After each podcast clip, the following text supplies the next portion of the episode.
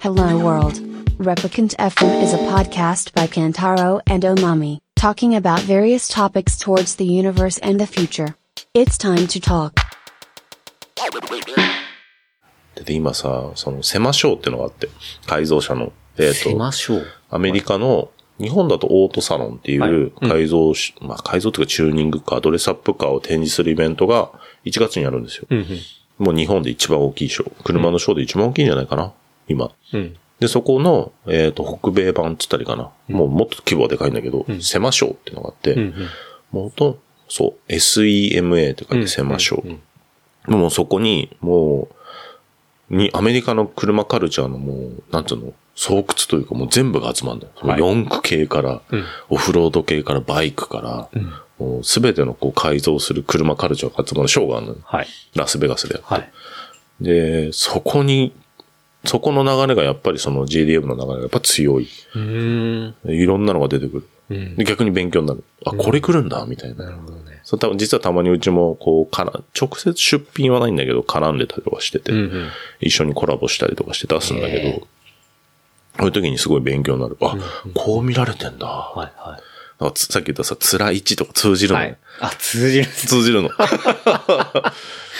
そういう時いにやすご、いいよや、このオイルのコード、こういうのがかっこいいんですよって話したやつ見ると、それってうちらが90年代、80年代にはいお金貯めて買ってたその、うん例えば、パナ G7 っていう伝説のホイールがあるんだけど、はいこの後で調べて。はい。違います。もうそれを、要するにその当時のホイールとかを、こう、もっとボスでロンシャンとかいろいろあるんだけど、そういうホイールを模したのを今履かしてんの。その、だからむ当時の80年代、90年代の日本で生まれたホイールのデザインをまたここで使ってるっていう、はははそういうループがまた生まれてたりとかして、うんうんっていうのとかも楽しい、見てて。なるあほどね。あ、そうなんだ。うん。それは、すそういうものを楽しんでる人たちの、なんて言うんだろうな、トレンドも、うんやっぱり、メーカー側というかブランド側も、逆に勉強になっちゃうまあしっかり、そこうう、追っているってことですよね。いやだからそれが結果的に価値にもなっていくってことですよね。そう長い目で見ていくと。あんまやんないけどね。うん。あ、でもやるな。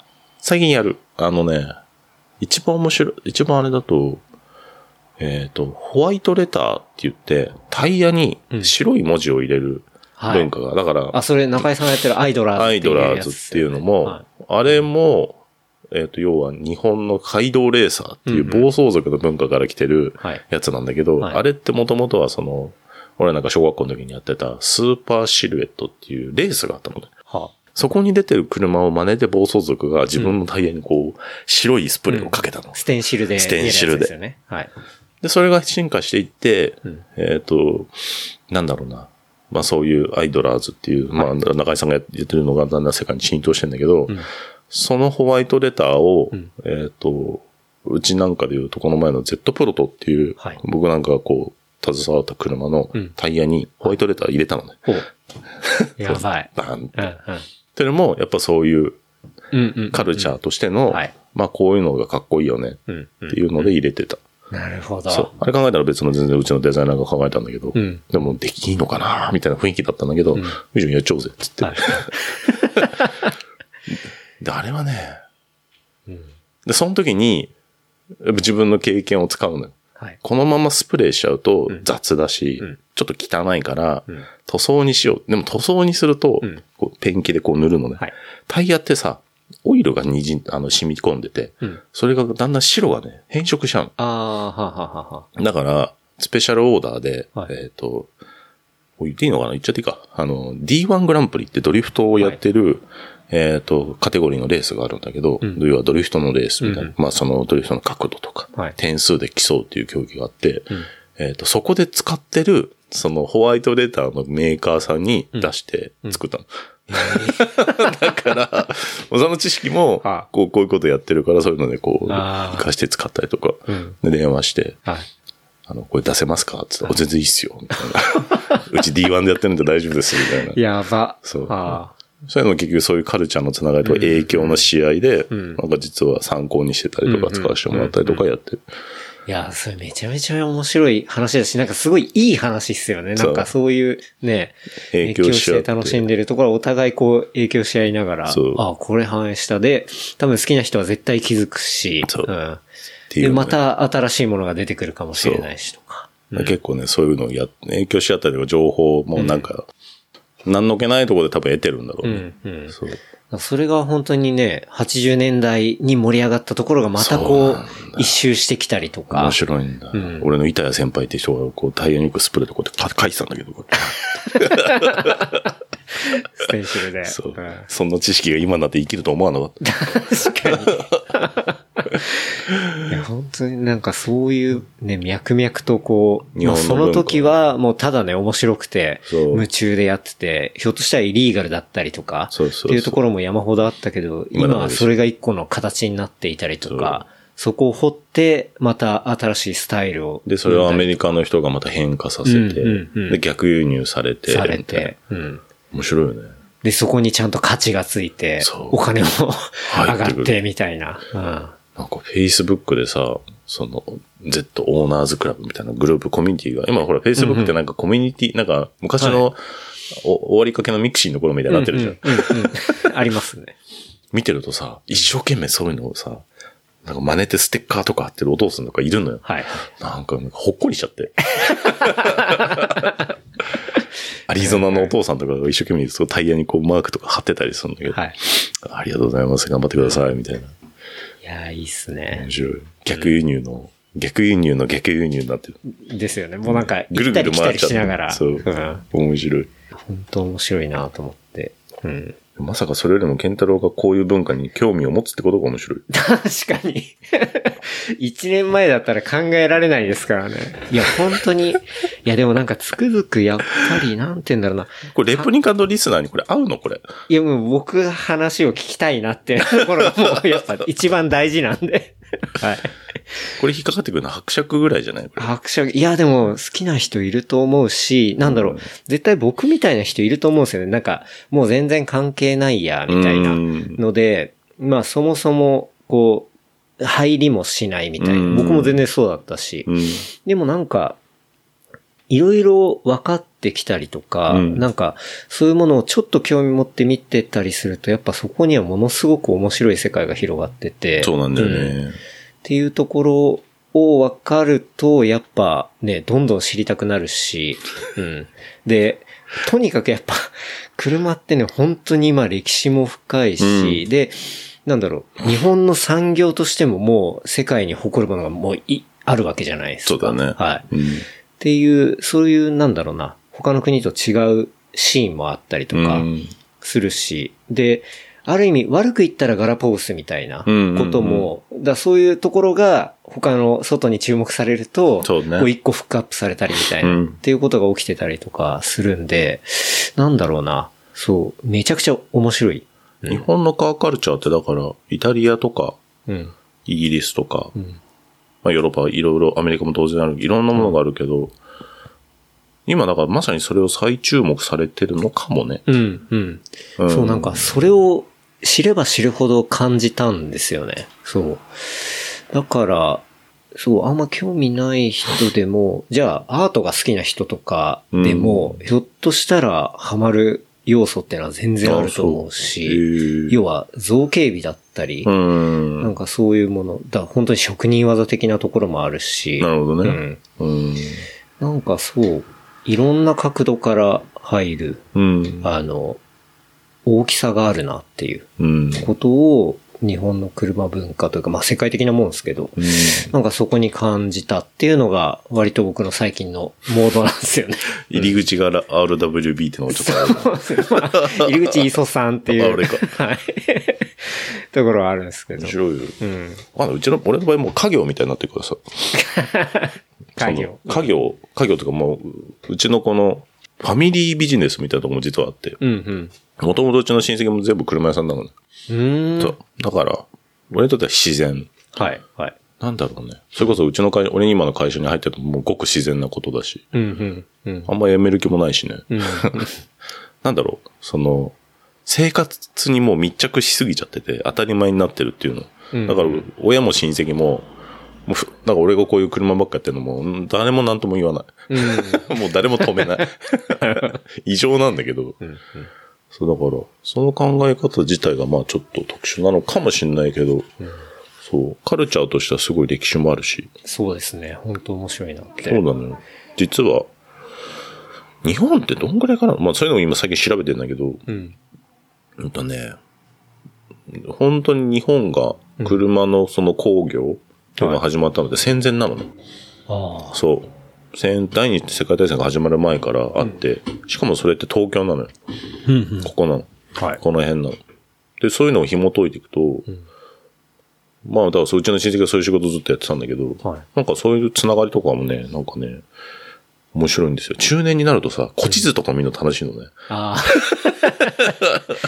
いいっすね。俺なんか俺この前見見せたんですはなんかインスタにもあげたんだけど、ううんちさ、全然関係ない人だけど、あの、なんだっけ、うちのばあちゃんが、ほんとこの辺に、一番初め、うちの磯家って、はい。えっとね、本郷、だから、どこ湯島本郷、はい。湯島とか、そうあっちの方ですね。まあ、東大があるとこ。そう、はい。東東大があるとこが、うちの発祥だって、もともともとそこだって言われてて、なんて、何の職もなかったんだけど、うんうんまあその戦争で焼けちゃったから、はい何の資料もなかったんだけど、ある日、こう、古地図で、なんか湯島のやつ見てたら、あ、そういえばうちのばあちゃん、うちここだって言ってたなって調べたら、磯ってあったの。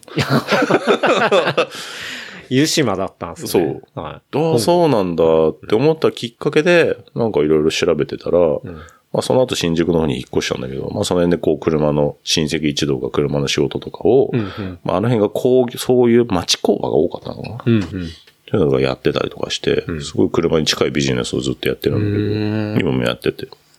でも割ともう先祖代々的な。まあ でも、2代、3代前ぐらいまでしかやってないけど。でもそういうなんか東京が発祥の車文化っていうのが、実は脈々とあってとかっていうのを最近調べてて、面白いんですよ。うん、なるほど。あなたがこの前ぐるぐる回ってた、はい某あるじゃないですか。はいあれの歴史とか調べるとすっげえ楽しいんだよ。ああ、いやー、本当に、首都高はね。はい。 まあ、僕はそうですね。完全遅すぎる首都高デビ ューを、まあ、この間半ば強制的に、あの、デビューしたんですよ。伯爵のおかげでまあそう、そうそれは伯爵の体調不良のおかげなんです けど、そう。帰り伯爵調子悪くなって、あ、じゃあ、運転するか、っつって。んで、まあ、ね、こう、ドキドキしながら、最後、首都高まで行って、もう、首都高の概念を理解してないんですよ。えあの、首都高の概念を。概念ってどういうこあれって、基本的に C1 あって、うんあの、ぐるっとしたものがあって、で、その外側に C2 があって、で、こう枝がいろいろあはいはいはいこう出てるみたいな。で、なんだろうな。そこまで一周することもできるし、で、うん降りるとこ、タイミングでまあ降りるみたいなうんうん。その概念すら僕理解してなかったんですよねあそういうこと要はだって乗ったことな いですよ乗ろうとも思ったことなかったし。はい生活に必ないものだと思うね。で、その概念なしうんに、いきなりあそこ乗った時に、マジわけわかんないですよ、 もう。情報が多すぎるし、はい。こういうふうに、な、なんつったらいいんだろう。わかんない。俺なんかもう自然すぎて首都高を使うの。んんうんいや、そう。だからまあ、東京にいる人は普通に車に乗る人だったら、そう、それは普通だと思うんですけど、あまりに、なんだろうな、そこをシャットダウンしてたわけじゃないですけど、んそこにこうジョインしなかったんで、ああ、そっか。マジでわけわかんな くて、だから、電車で行ったら、まあ当然山手線は一周するみたいなことはみんなわかるじゃないですか。うだかん。らそれが分かってねえみたいな、 そういう状態で なるほどね。乗って、なんだここみたいな。いろいろありすぎて、情報が多すぎてわけわか処んない理するのにはたくさん入ってくるもんね、はい情報がね。そうそうそううんしかも自分の行きたいところを、今でこそナビがあるから、まあ助けてくれるけど、んはい。その出口を、うん、あの、なんつうの、危機的な状況で運転しながら出口見つけなきゃいけないんだよね、そうそうそう。 でそれを右だか左だか分かっておく状況で、車線も変えておかなきゃいけないのよ、はい。そで、なんだろう、合流とかも普通は左合流がまあスタンダードですけど、首都高とかも関係なく関係ない右からかねら左からう。うん。合流するし、出口も右左いろいろあって。しかもまっすぐほとんどないしね。そう、ほとんどなくてもずっとぐねぐねで地下行ったりで、 なんだろう、ブラインドコーナー、横のブラインドコーナーは全然当たり前でありますけど、うんなんだろうな、バーティカルのブラインドコーナーもあるわけじゃないですか。ブラインドもあるわけじゃない逆バンですか。クもあるしね。うん。そう。なんか、もう、 複雑すぎるわ、みたいそうあれ理由があるのよ、ちゃん な。と。はい。であれ、俺ね、すごい好きで、うん。えっ、と、調べた、うん本当に学術的なところまで調べたことあるんだけど、はいはいあの、まあ、ざっくり言うと、あれはほら、えっ、と、東京オリンピック、この前のオリンピックじゃなくて、うん。何年前回の。 64年64年のオリンピックの時に整備されたっていうのが、まあ一般的な話なんだけど、はい。もともとあった道路も活用してるのね。うんで、もっと言うと、もともと使ってなかった地下道を再利用してるっほうほうほうほてのがあって、はいこれ面白いんだけど、う。うん。えっ、とね、一番わかりやすいので言うと、霞が関。うんうん。えっ、と、国会議事堂の下のあたりはいを通ってるエリアの首都高って、妙に地下に潜るでしょ確かに。あれ、もともと実は、えっ、と、地下道だった。ところを再利用して、あそこ通してるの。はあ、はだから今までずーっと上を走ってた首都高が、うんあそこから急に地下に潜るんですよ。うん入り言っますたら、六本木の手前の、うんえっ、と、六本木かな六本木の手前だから、その飯倉橋。あ、うんうん。飯倉トンネルってとこがあるんだけど、飯倉トンネルから急に地下に潜る。うんうんうん。で、ブワーって地下に潜って上がったり、上に行ったり下がったりっていうのは、もともとあった地下道を再利用してるから、はあ、はああいう上に行ったり下に行ったりってことをしてるのね。あ、はあ、はで、で、あの地下道が何ですかっていうと、ちょっと都市伝説みたいになるんだけど、はいもう地図出してる し。あ。おい今、ここで首都高の地図を出します けど。はい。あれもともとは、んえっ、と、それこそ戦前の第一次世界大戦の前にあった街路樹計画っていうのが実はあるんだけど、うんこれ京王線ができる歴史に深く関係があるんですけど、うんなんか俺、詳しくね、俺。めちゃめちゃ詳しいです よ。なんか急にあの、タモリみたいな感じになってなっきてたてで しょ大好きだかはい。ら。あのね、ヒントは、あそこのさ、首都高に入るとさ、タイルが貼ってあるでしょ今はいだいぶ剥げちゃったんだけど、ほうほう。トンネル入るとさ、タイル張りじゃなかった確かにタイル張りですね。でしょ白い。はい、でしょ、うん。あれなんか見覚えないえ東京で生活してる人、住んでる人は見覚えのある壁なタイルの。ヒントは地下と、地下だけど、あれ、地下鉄と一緒なの。ああ、なるほどね。そうはい、はい、はい。あ、実は地下鉄なの。はあ。元サ々ブウェイってことですね。そうなの。あれ、もともと地下鉄として作られたトンネルを再利用したの。ああ、そうなるほど。だから、は今度、それで今地図見るとわかるけど、うんえっ、と、さっき言った、飯倉橋はい飯の倉橋うん六本木の手前からうん、霞が関を通って、小丸って言ったかなえっ、と、お堀のすぐ脇をと抜けていく、あの、うんうんなん、なんて、本丸公園、小丸公園、なんて言ったかなまあ、公園があるのよ。あ。うんえっ、と、イギリス大使館のそばなんだけうど、ん。はい。あそこまでの間っていうのは、うん。その地下地下鉄の再利用でやなってるる。ほど。そういうことなんですね。あれをずーっと北上してるのね。うんうん。うん。詳しいでしょ詳し い。あるでしょだからそこにそういう再利用とか、ね。う。そう。いろいろがあってし。てるエリアで、で、最後の極めつけが、ケンタのうち来る時にも通るんだけど、えっ、と、そこが終わると、俗に言う神田に抜けるんですよ。はいはいだから神田橋って神田橋とのころって出口ですね。そう、ん神田橋のところまで通ってくると、まあ、神田橋は左側に出口があるんだけど、はいは右側にもう一個、うん。えっ、と、出口でもないし、えっ、と、地下に潜る、なんか不思議な道路が出てくるんですよ。ほ今度行ってみて。う。はい。そこは、そこを右に降りていくと、うん首都高じゃないんだけど、はいえっ、と、なぜかまた地下道に入ってくるのね。はあでそのまままっすぐ行くとどこに行くかっつうと、東京駅の地下に行くの。ああ、はいはいはいはい。この前俺がほら待ち合わせしようよって言ったところ。うんうんうんそうですね。言ってたとこですね。そう。はい。で、あれ、ああいう道が残ってるのを、点在してるのをまた再利用してるんだけど、うんでさっき地下鉄って言ったじゃん。うんうんで、お前多分今写真、それ見てるとさ、えっ、と、霞が関ってさ、どこの上通ってるそう。あそこ政府の専用のエリアじゃん。うんで、実は、国会議事堂のそば通るのよ。うん。で、で、それが最終的に東京駅に行くのね。はい。はいで、。あれ抜けていくと、えっ、と、汐留に行くんですよ。うんうん汐留にショートカットできる道になってて、はいあれ何かというと、政府専用の地下鉄用のトンネルだった。うん。なるほど。そう。そうか。そうじゃあそういうエクスクルーシブなものを再利用してるえっと再利用して道路にしている。だからトンネル見ると地下鉄と同じ壁なの。だから古い丸の内線かな、かなんかと同じそう壁言なわのれ。たら確かに本当にそうっすね。そう、全く一あ緒。ーで、その霞が関の出口のところにはい柱が立ってるのね。うんもう地下鉄だよ。まんま地下鉄と一緒。はいはい。まあ、引き込み線だと思う。電車の。そう。っていう感覚で見ると、ん実は、そういう、こう、昔の、こう、い遺跡、遺痕っつうのなんかそういうのを再利用してるのがよくわかる。なるほど。そう。おじさん詳しいんですよ。詳しいな、詳しい し、いや、よりなんか深く首都高を楽しめる感じ面で白い。すよね。そう、面白い。いろんな実はショートカットとか抜け道とか実はあっうんうんうんて、その銀座にチケットを取ると一回出れる道とかあるのへえ、ある。 こんなんあるんですね。あるの。一回ほら、東京駅で待ち合わせしようって言った時にさ、ち駐車場でって一回話したじゃんうんうんうんあれ一回出れるのよち東京駅の地下鉄、あ違う、地下駐車場に直結してるの、首都高って。だから一回乗って、えっと、首都高から、その東京駅の地下の駐車場に一回入って、で、また首都高に戻れるの。うん。え、それ、降りたことにはなるんですか確かなるはず。ああでも何なる分間かはいいのかなはいもしかしたら。ほうほうで、さらに言うとそこの、えっ、と、何東京駅に来た人をピックアップする、その停留所みたいなのも実は。うんうんうんでもタクシー専用だと思うけど、はい実はある。ほう。だからタクシーの人で東京駅でいちいち降りなくても、そこで客を降ろせる。うーん。場所とかも実はある。使っていいのかどうかわかんないけど、今。うんそう。そういう、結構なんか、裏ステージみたいな裏。ステージみたいなのがあ る。あるんですね。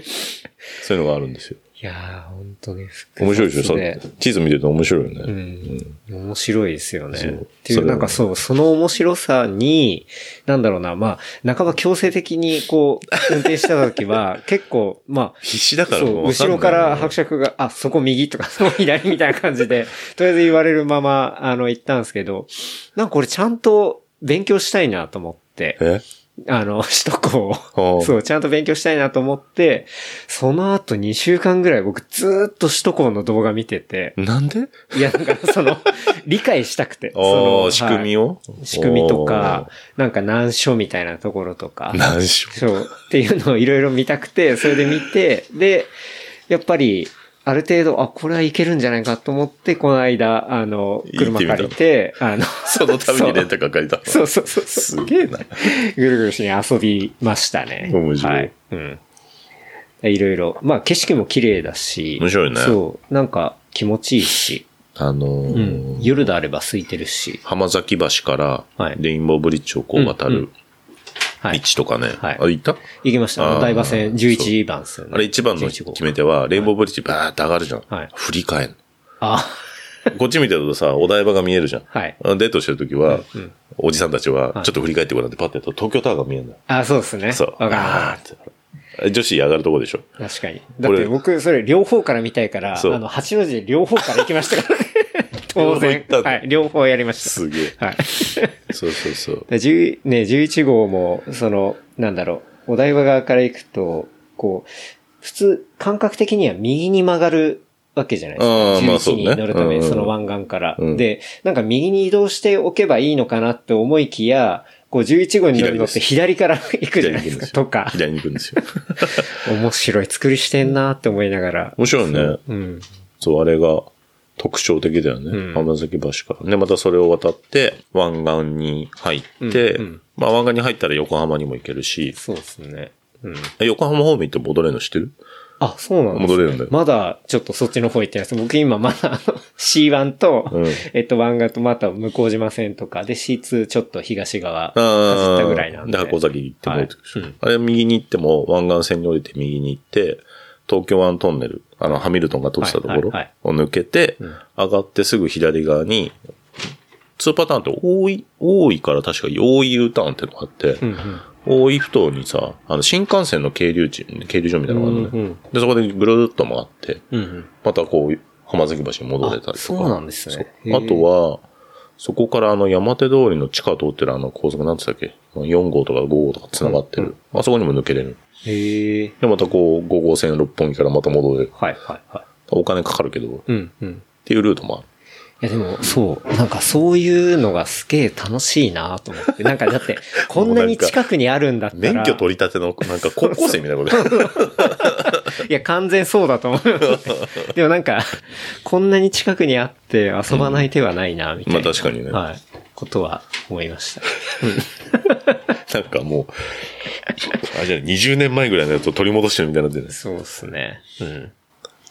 それ、そうだな、俺、こう、そうだ、俺、それ、高校生の時にやったやつだな。うん。嬉しくて、毎 晩。当時は ETC がないから700円を握りしめて、あ600いくらだったの俺の時、600いくらを握りしめて、そそれだけで一周できたの、昔は。ずーっと一晩中入れたの。あ、え一晩いても600いくらだった。今 ETC だからさ、どんどんお金かかっちゃえうけそうどで。すね。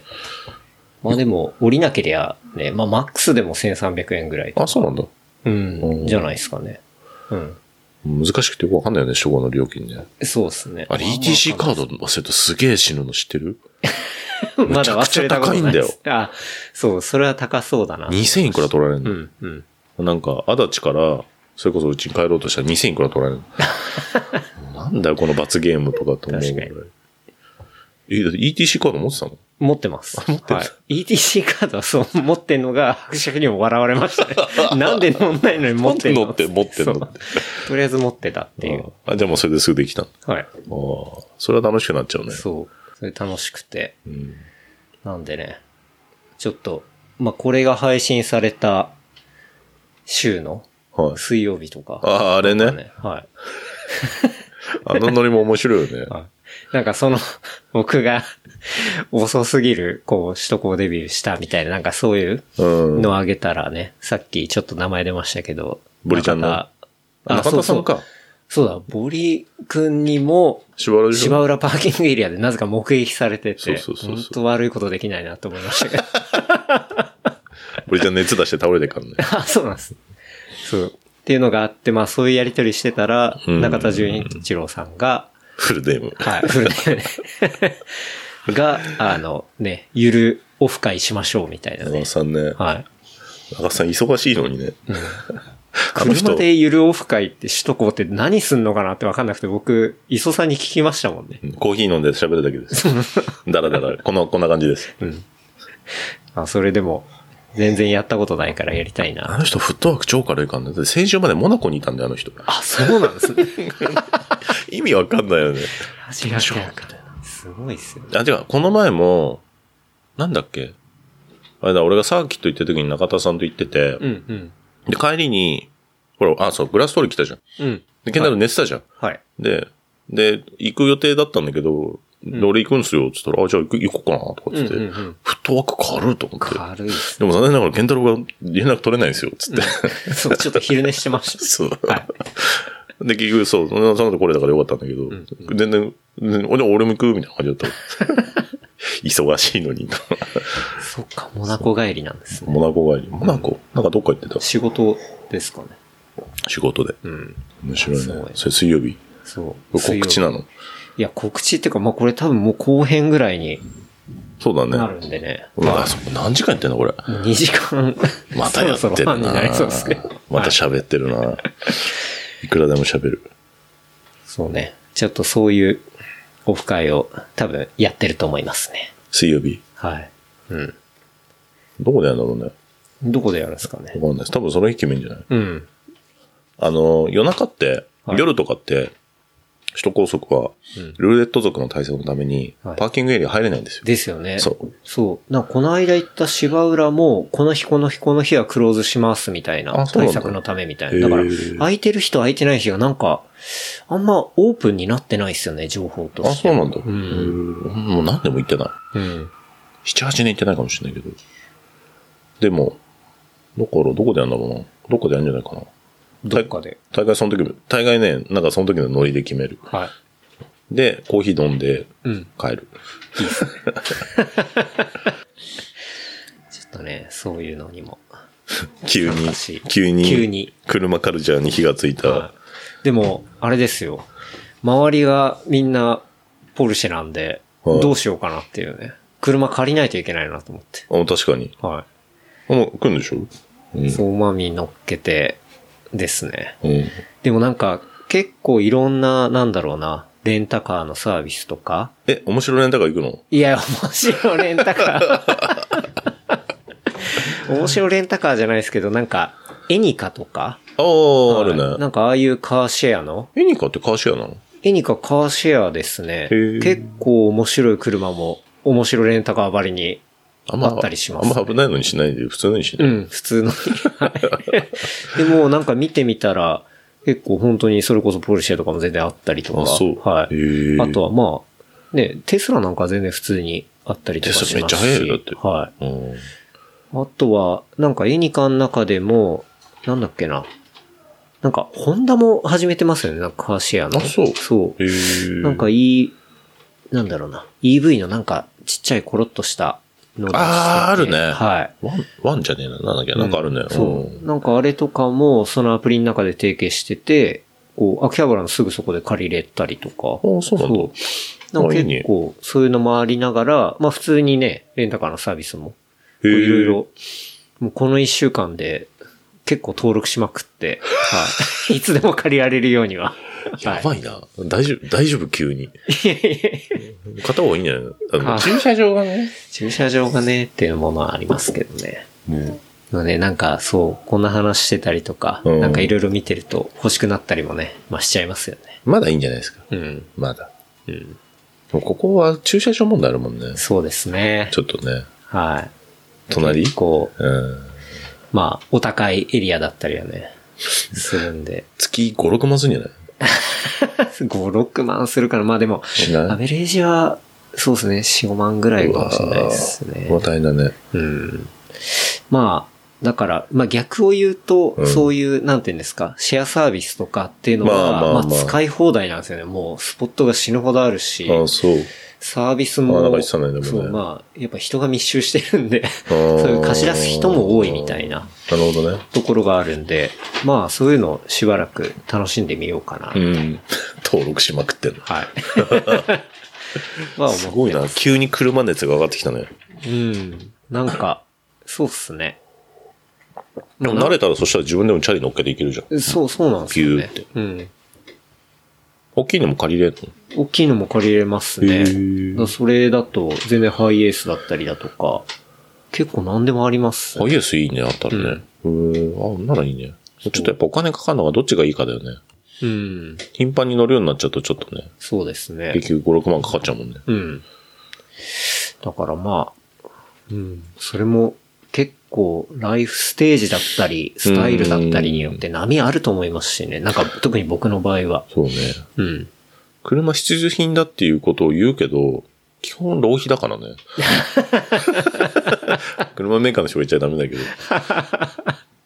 まあ資産ではない以上はさ、消費でし、消費とか浪費でしかないいかやらさ。いや、あの、磯さんが持ってる荷台は資産ですよ、まあ資産でですけど。す。はい。だから資産になるようなものを買うのは全然ありだと思いますよね。うん。あとはこううまく、いいな今のシェアサービスとか、うん。そういうレンタルのサービスとか、うんあと買い方もいろいろいろんなパターンが出てきてるから、ん多分選択肢としては、その浪費と捉えない、必要経費として捉えやすいものが多分いっぱいあるしね。うん。うん。もう今電気自動車毎日乗ってるけど、はいやめれなうい。ん。もう必要、絶対ないけど、もう無理、生きていけない。うん。ぐらい大事。うん。そう。だって、まあお金の部分でも安いっていうのも当然あるけど、はい。それ以上に何なんだろうな、この感覚。まあまあ、一番の理由はそうね。その、消費が少ないっていうの、うんうん出費が少ないっていうのもあるし、プラスこんないろんな車乗って、前も言ったけど、こんな車にいろんなの乗ってるけど、全然満足できる、その、うん。質感、乗り味。はい。はい。ひ日頃乗ってる分には。だかうん。ら、本当今の電気自動車とおすすめだけどね。うんうんちく抜抜きに。うん乗ると楽しいし、うん。あと早い。早い。あの血液持ってかれる。加速っぷりってもこうとですすっよごいね。早い。まあ、ギュインって、いきなり行くっていうね。モーターの加速ってやっぱりこう、うんビャンっていきなりこうトルクを上げる特性があるんだけど、ものすごい速いから、もへう日頃はもう電気自動車最高。え。うん。そう、だからそれはぜひ、本当はね、車好きな人ほどね、ハマってほしいんだけど、うん。まあでも、まだね、カルチャーとして始まったばっかだし、うんうんこれからなんだろうけど、んアメリカとか中国じゃね、当たり前だからね、電気に乗ってんの。っはいはいはい。ていうのを、なんか、日本だと遅いよね、やっぱり。うん。前もほら話したけどさ、うん日本ってやっぱアメリカとか欧米から来る文化に対するさ、浸透率はすっごい高いけど、うん。それがないとさ、内側からっていうのはあんまりないですよね。に日本でこんだけ電気自動車作ってんのに、うん。うん。テスラっていいですよねっていうけどさ、はいいはいやいやいや、昔からありますよ、みたいな。 まあテスラもいい車になってきたけど、うん。そう。って考えると、じゃあどうなんだろうってさ、多分アメリカのそういう成熟したカルチャーになった頃に日本のも受け入れやすくなるのかなとかって、うんうん。もう何でもそうじゃん。ファッションでも、文学でも食事でも、うんうん。衣食住たるもの、 日本ってわかりやすいじゃん。はい。その浸透の力っていうそうのですね。うん。あそうなるのかなだからもうちょっとしたら変わるんだろうね。そういう捉え方も。うん。まあでも電気自動車だったら本当に、なんて言うんだろうな。まあ、お金面のサポートもいっぱいあるっていうね。今すごいよ。はい東京の人100万くらいもらえるんじゃ ないマジで。そんなもらえるんですかマジでもらえる。ええすっげえもらえる。多分少なくとも80、今、あ、わかんない。もう枯渇しちゃってるかもしれないけど、予算が。うん。もう年度末だし。はい。でも80万ぐらいもらえるんじゃない、うん。 ?90 万。で、東京都からもらえると、プラスアルファで、国からまでって確か80万ぐらい。うん。で、東京都も含むと100万ちょい。うんうん。まあ、多分なるんだと思う。そういう補助が出るからね。うんまあ実質本当かなり格安で、実質ただまでいかないけど、ね運用できるみたいな。そう。うん。で、いろんなサービスを併用していけば、はい。ね、うんほとんど携帯代ぐらいで今乗れるよ。うん。うん。うん。すごい時代だよね。サブスクみたいな感じでいけるんで確かに確かに。まあそれもね、乗る頻度で生活のスタイルによってだから違うんだろうけど。うん。まあでも東京はね、うん。ちょっとまだ無理なんだろうね。うん。あと法律が変わっちゃうからね、ぼちぼち。ほうほうほう。そう、乗れなくなっちゃうから、い東京都はいつなんだろう。ガソリンの販売とか、ちょっとまだ詳しくないからわかんないけど、うん。まあいずれ、ヨーロッパはほらもう、乗り入れることすらダメになっちゃうし、乗ることすらダメになっちゃうから、あそうか。 2035年以降、どんどん厳しくなるから、もう、う何買えないのよ。乗ることができないってすごい、ちなみに中国はもうそうだからね。あ、そっか。そう。はい。もう乗ることできないから。あ乗れるけど税金がめっちゃ高いっていうう。ん、うん、うん。だか同らじ実質乗れないぐらい実の。質乗れないから、日本もそうなっちゃうのかなうん。と思うけどね。そしたらどうするんですか今の2台は。どうすんだろうね。じゃあ東京以外で乗るとか、そういうことになっちゃうってことなんですかそうね。なるんじゃないうん都内乗り入れ禁止とかになっちゃうのかねもしかしたら将来。ええ多分なるんじゃない今のままいったらう。ん。ただそれを業界としては間違ってるだろうって声をトヨタさんがね、中心に自公会からやってるから、ここはまだ決定事項じゃないとは思うけど、うん、うん、うん。そのゼロエミッションっていう、はい要は排出ガスを、二酸化炭素を排出しない車もあるので、うん、うん。あの水素自動車っていう、はいはい一つもう一個のソリューションだから、うん、それがね、浸透してくれれば、うん、一応、まだエンジン付きの車っていうのは乗れるけど、うん、うん。でもどうなるのかわかんない。あと、バイオエタノール燃料って言って、はい。 CO2 をそのまま出さない。エタノール。だから再生燃料なのかなあれは。うん、バイオテクノロジーで作った。うん、ちゃんと分かってないけど。うん。ことが出たら多分古い車でも乗れるし、はい、はい、はい。そういう風になってくれるといいあよあ、ね。そうか、そうか。なるほど。うん。まあ、入れるもので、あの、解決していくそっうてそういそううか。ん。目的は CO2 削減。はいはいはい我々 SDGs をうん。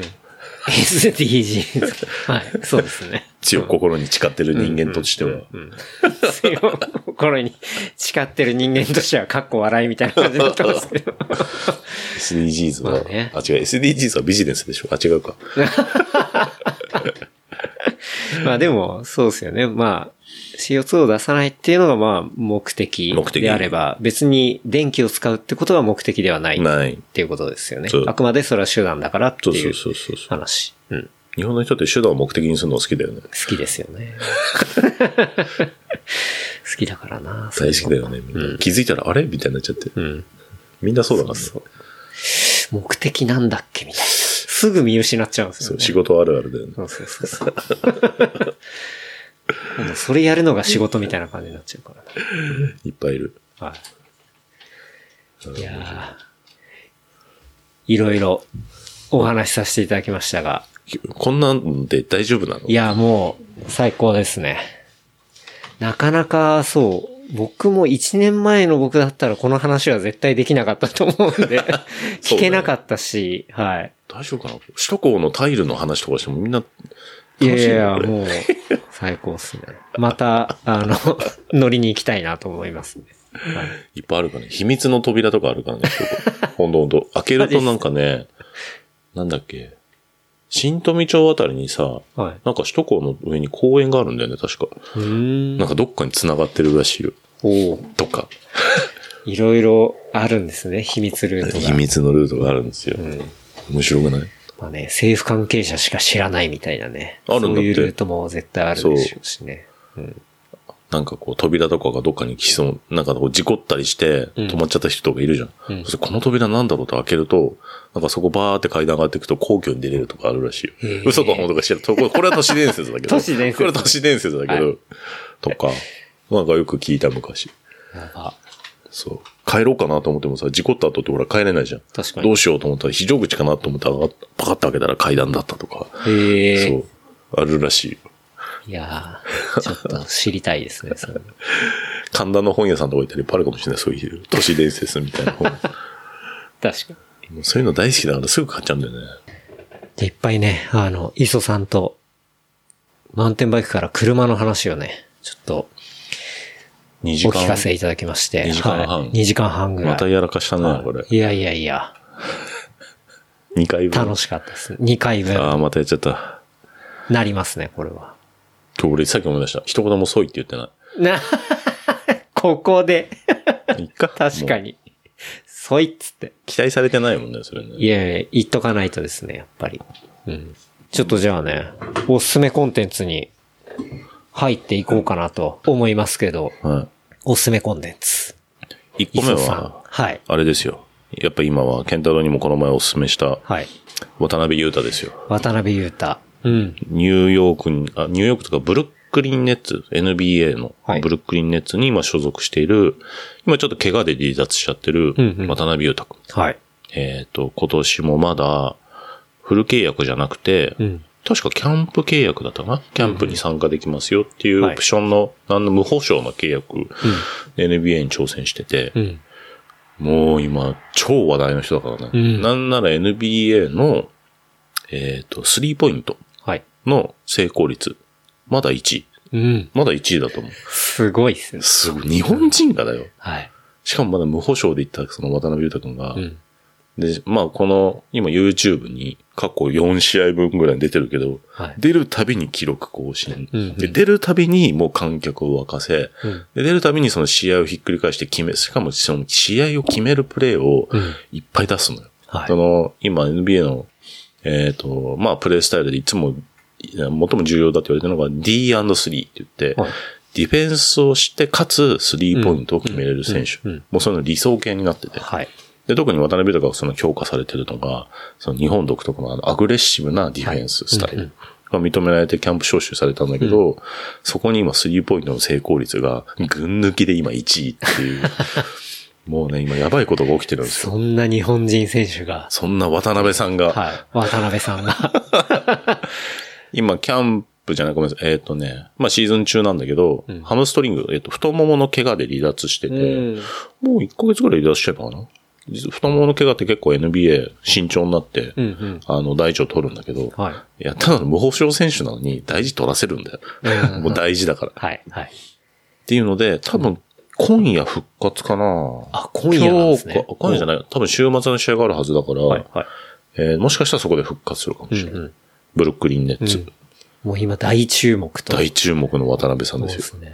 で今だから無保証の選手だけども、当然ね、次の、そえっ、と、契約というかう。、が間近のはず。はいうんなんかいつ提示されるのか、はい。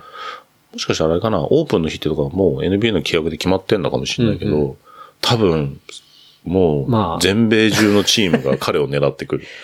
で、信じられない金額になって、が提示されてそれもニュースになってみたいなね。今アメリカンドリームが起きる瞬間は、ないのよ。はい、 はい。もう大谷さんもすごいけど、うん大谷さんが誕生の瞬間とかみんな見てないで しょないですね。すごくなった瞬間とか。もう見れるから。うん、うん。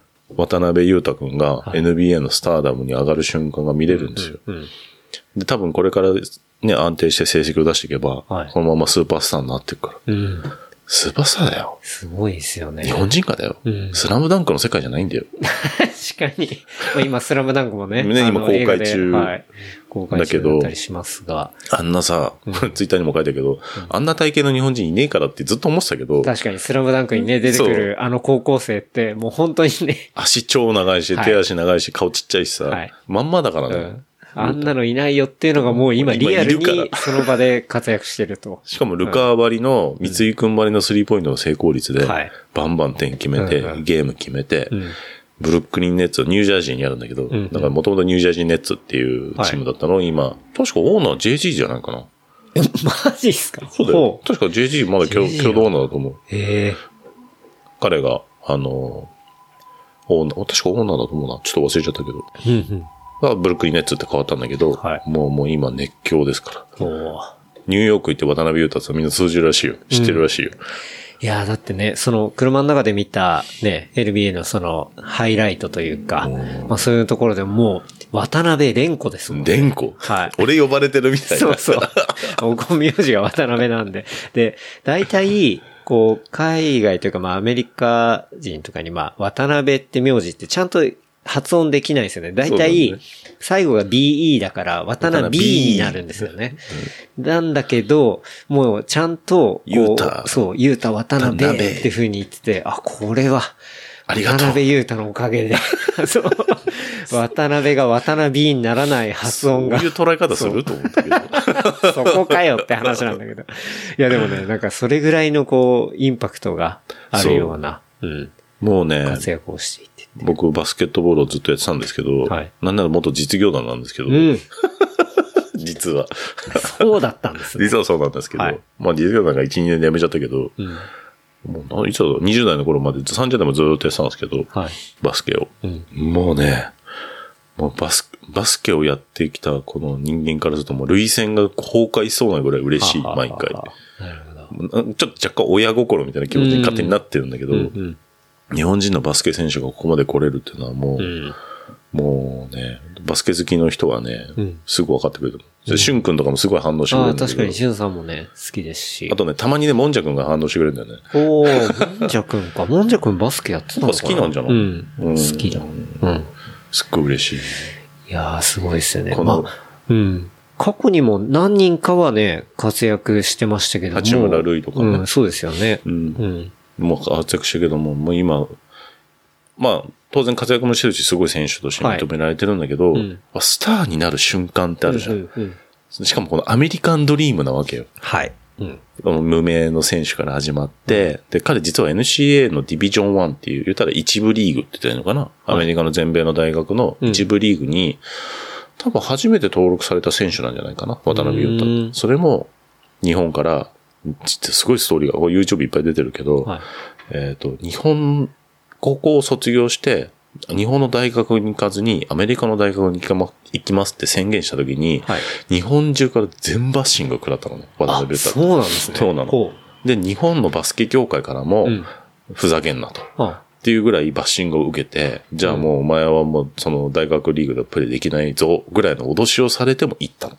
ほーなるほでど。それを唯一彼に直接電話して、僕は応援するよ、絶対に行った方がいいって言ったのは、うん田臥勇太っていう。おーはいはいはいはい。有名な日本わかりますわのかりますあの、 NBA うんの初めての登録選パイオ手。ニアですよね。そうパイオニアはい田臥君で、がそんなに大きくなくてっていうそう感じですよね。彼ら、田臥彼も僕の世代だけど、うん。あの、彼が電話をしてお父さんに、今行くのは正しい選択ですって言って。うんもうこの話するだけで俺泣きそうになっちゃうんだけど、確かに。なるほどね。 うん。そう。誰、要するにもう全員反対してる中で行ったの。はい。田臥君だけをプッシュしてくれたうんの。うん。で、語学ができないから、まず語学学校に行って、はい必死に勉強して、はいで、そこでバスケもプレーして認められて、初めてドラフトを受けて、大学に、えっ、うと、んピック、何まあ、推薦ではい。合格するんだけど、あの、ぜ全米の大学リーグって学業も一緒に見られるのね。うんうん。で、その学業がちゃんと到達しないと、はいあの、試合出れない。はい。だから必死に勉強もしながら、英語も覚えて、うん大学の勉強もして、うんで、NCA のディビジョン1でスターターになってはい、活躍したっていう、はい実はもう超苦労話があるんですすよ。ごい。はで、それがうん身を消してついにはい今、NBA のスリーポイント成功率なるほど1位ですよ。あ。あ、それはすもごいな。う映画化ってはははいう。確かに。だけど全然注目されないのね、日本のメデ ィアで。なるほど。そう。楽天さんだけが今頑張ってやってくれてるけうんうど、んもうそれぐらい今すごいことが起きてるんですよう。ん。なるほど。だから、いや、それは。今見ないと。今見たう方がいいん。。うん。だからサッカーで言うと、香川真司が、はいえーっと、ドイツで認められた瞬間、はあはあ姉も香川も今頑張ってるけど、え引退したしてないよねそうなん。だしてないけど、彼があの、ドイツリーグで活躍した、あの、ブンデスリーグで活躍した瞬間、だからあの、イギリスの、あれアーセナルだっけどこ行ったんだっけイギリスのリーグのプレミアリーグに呼ばれる直前の香川真司のあのすごかった時期と同じぐらい、うん。今すごいことが起きてる。うん。いこれはね、や、激アツですね。今年は NBA 見た方がいいですよ。俺は別に楽天から何ももらってないですけど、え。でも、そうか、NBA 見るのは楽天。 今楽天か、まあ、プレイのその、まあハイライトぐらいだったらすぐに YouTube で今見れるので、まあ一番ライブで見るのは楽天が全配信して、楽天 TV で見てる。すごいいいんでいすやよ。すごい。渡辺じゃなく渡て、辺、米を見てくださはい。ゆうたですね。い。もう感動するから。いやー、すごいなまあでも、そっか、そういう大バッシングされたって過去を回りながら、でもやっぱ先駆者である田臥うん。がプッシュしたってのもなんか、そうすごくいいで、いい話っすね。あの、そその YouTube いっぱいあるから、あれに、なんだっけ、小ノあ、ート小にノート に。はい。あそのエピソードをまとめたものがあるんですあ。ります。僕じゃないです。 もう素晴らしい、いい一つのコンテンツになってるので、うんうんそれはね、ぜひ見てからはい。彼の活躍を見てほしうんい。うん。もう泣けます。いいっすね。泣ける。が、今の、ほら、すごい熱いおですしすょめ。おすすめコンテ熱ンツいです ね。熱いおすすめ。あともう一個なんだっけさっき言った。なんだっけえ、神田のそばって言あ、いました神田のそばね。はい。 急にそばかっていうね。年末恒例行事ですから。はい。そうっすね。年末恒例。去年も、えっ、と、神田のね、蕎麦屋で。えっと、やぶそばだよねやぶそばか。松屋じゃないよね。やぶそば行ったね。うん。で、まあ、磯さん、僕いて、あとは、二郎さんもいましたね。二郎さんと、あとあれだよね。あ、誰だっけ名前忘れたな。あいつなんだっけえ知ってるけど、美濃は。 ああ、言うとか、そうだ。言うときて。まあ、年末ね、あの、蕎麦屋で飲むとすごく、年末こかう。年末感があって、あれ必要でしょうん、必要あれ必要なのよ。あそこでかき揚げを食べながら、ですね。だらだら飲む。だらだら飲む。うんいつそば食うねんっていう。はい。あれをね、また今年の年末もあれ、やりたいですね。そう、似て決めたねそ。う。2点も決めましたし。決めました。はい。言いません。うん。まだ非公開。あちょうどね、みんな仕事終わってみたいな おね。結構声かけたよ。あ、マジっすか、うん。おう面白い人来るよ。マジっすか面白い人来 る。ヒントはね、箱根から来るって言ってた。箱根から来る。箱根に用事があるけど行くわって言ってた。はあ箱根に用事 誰だ面白いでしょ。わかんないですけど。はい。楽しみです。俺が誰呼んでるか内緒にしてやろ うか。うん。まあまあ、二人は想像つくと思うけど。はい。はい。二郎と美濃はですけど。うん。うん。 サイちゃん来るのかなサイちゃんも来来たら面白いよねあ。ーいいっすね。サイちゃん最高。うん。サイちゃん面白い。ジローさんの奥さん。二郎さんの奥さん。とおかす、すめコンテンツはね、神田で蕎麦食うんですよ。渡辺裕太のエピソード兼、こう活躍と、はい。はい。あとは神田のね、年末、年末いや。の蕎麦。なんでおすすめなのって話を全然しないの ね。そうして ない。まあ何がおすすめなんだろかうとね。いうと、なんだろうな。あの濃い蕎麦、まあ濃いめのつゆと、なんですえっ、と、まああとかき揚げうんうん。うん。丸いで、玉みたいなかき揚げと、あとあそこにいると、某脳科学者に会えるかもしれないっていう。去年もいた わ。脳科学者いましたね。ね、某脳科学者のもじゃもじゃの人がうね、ん。脳科学者も普通に並ぶんですよね。並ぶでしょそうそりゃ並ぶ さ。なんか、僕らちょっと窓際の、あの、座敷座ってたじゃないですか。そうそうそうそう。で、ふらっと見たら、なんかあの髪の毛見たことあるなと思ってね。よく見たら、あ、脳科学者だと思あっれて。茂木みたい な。茂木さんみたいな。茂木さんだっけ茂木茂木健さん。一郎。茂木健一はい郎さん。そば、食ってましたね。あの辺、ほら、神田の蕎麦屋といえばね、松屋さんと、えっ、と、神田やぶ蕎麦。はいあともう一軒ぐらいあるんだよね。うん。うん。松屋さんも美味しいんだよ。もそう。だけどね、ちょっと狭くて、う、はい。だらだらするにはちょっと座敷もないので、椅子なんで、うんみんなで相席で食べるんだけど、ちょっとのんびりできないうんんうんで。すけど、もうむちゃくちゃ美味しい。うん。なんならね、もうちょっとしたらコンビニに松屋のそば並ぶよね。え、そうなんですか並んでるよあるあるある。へー普通に売ってる。年越しそば。で、まあ、ほら、年越しといえば、ん神田のあの、あそこが中継で入るぐらうんいうん。有名なんで、そうっすよね。あそこで年末感を、バイブスを高めるっていう、そこから入り込んでいくっていう。ですね。あれでも、去年は、去年そうですね。去年は、そば行く前にうん、家具とか見ましたっけ、あ、行ったね。そうっすよね。そう。う。うん。俺がもう買う寸前まで思ってた、なんだっけ、チェストはい。を朝になって売り切れてたっていうのを気づくっていうそう。 あなんかね、なぜか、あの、あーみたいな年末で欲しい家具を銀座あたりで見て、で、その流れで神田に行って蕎麦を食うみたいなね。二郎さん呼び出すっていう。そうですね。みんな来たね、あの時ねう。ん。ですね。ネタね。はい。もう昼間から飲んでる のね。眠くなるっていう。